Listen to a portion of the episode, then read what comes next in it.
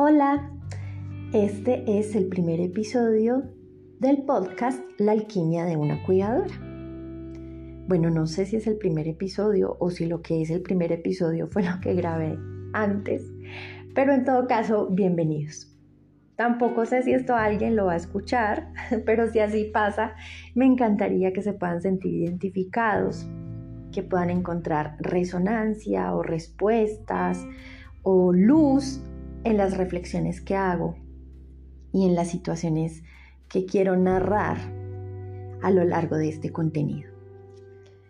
Hoy me gustaría hablar de por qué usé la palabra alquimia para nombrar mi podcast. Y es que me puse a pensar en un título o en una palabra que pudiera contener la naturaleza de las cosas que vivo en esta experiencia.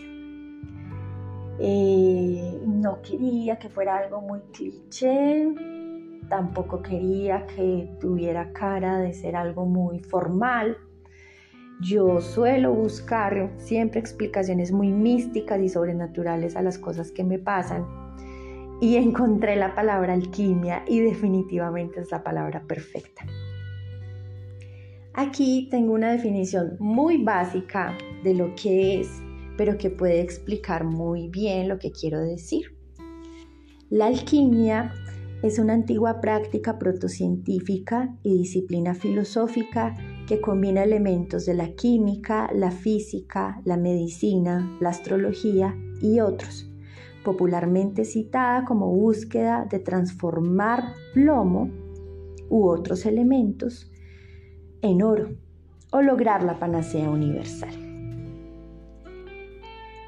Yo me pongo a reflexionar sobre esta palabra y es básicamente todo lo que yo he hecho con el cuidado, alrededor del cuidado.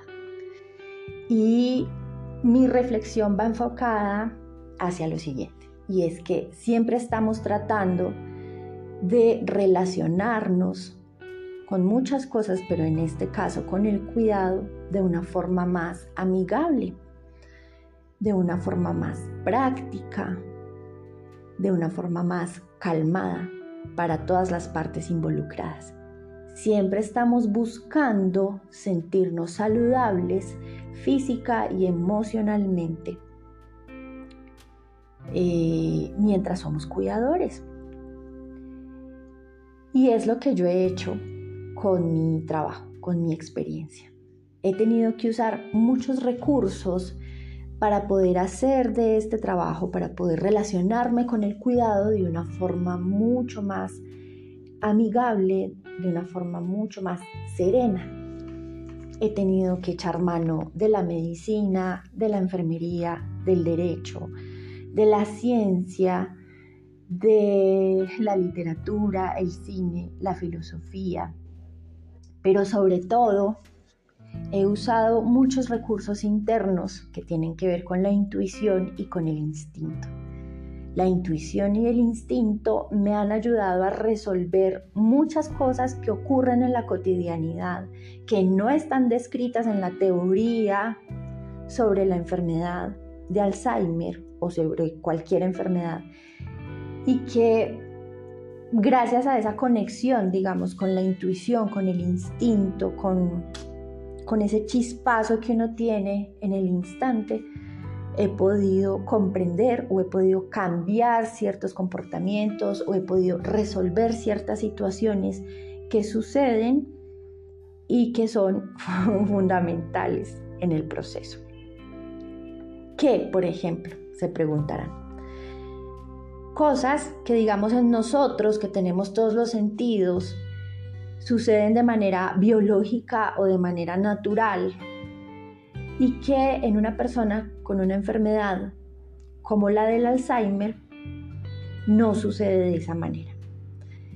Entonces, además de toda la teoría que yo he buscado para aprender cómo hacer esto del cuidado, también tengo que hacer conciencia de cómo esas cosas suceden dentro de mí para podérselas explicar a mi mamá en palabras muy sencillas y alargar la pérdida de esos reflejos que suceden de manera natural. O evitarla si es posible, evitar esa pérdida. Y es que se darán cuenta a lo largo de todos estos podcasts que vamos a grabar que muchas cosas que mi mamá con su enfermedad todavía conserva han sido gracias a procesos que han sido de mucha reflexión, eh, de mucha constancia, de mucha paciencia, de mucha terquedad, pero que si no fuera por eso ya se hubieran perdido muchas cosas hace mucho rato. Mucha independencia se hubiera perdido hace mucho rato. Porque la relación con el cuidado también es una relación de, no diría que lucha ni batalla, pero sí como de terquedad, como de no te voy a permitir enfermedad X o Y que te metas en, en esta parte o que deteriores esta parte y voy a luchar para que esa independencia se siga conservando. Ir al baño, vestirse, comer, hablar, caminar, lo que sea. Cosas que en nosotros suceden de forma natural y como reflejo, pero que en enfermos de Alzheimer, por ejemplo, se van perdiendo pero que cuando uno tiene una relación con el cuidado de constancia y una relación dinámica, usando todos los recursos alquímicos que puedan resultar, se pueden conservar. Y no solamente con el paciente, sino con uno mismo. Y aquí voy a que eh, quiero dejar muy claro que todo este proceso del cuidado no es un proceso lineal, finito, sino que al contrario es constante, es muy dinámico y es como una montaña rusa. Y yo también tengo que hacer uso de esos recursos para cuidarme a mí misma. Entonces no solamente tengo que ser terca con los procesos que no quiero que se deterioren en mi madre, sino que además también tengo que ser terca conmigo misma y seguir pacientemente luchando para conservar mis propias cosas, conservar mi relación eh, de pareja, conservar mi espiritualidad, conservar la forma en la que quiero verme físicamente y sentirme emocionalmente. Y para eso también se usan todos esos recursos que mencionaba en un principio.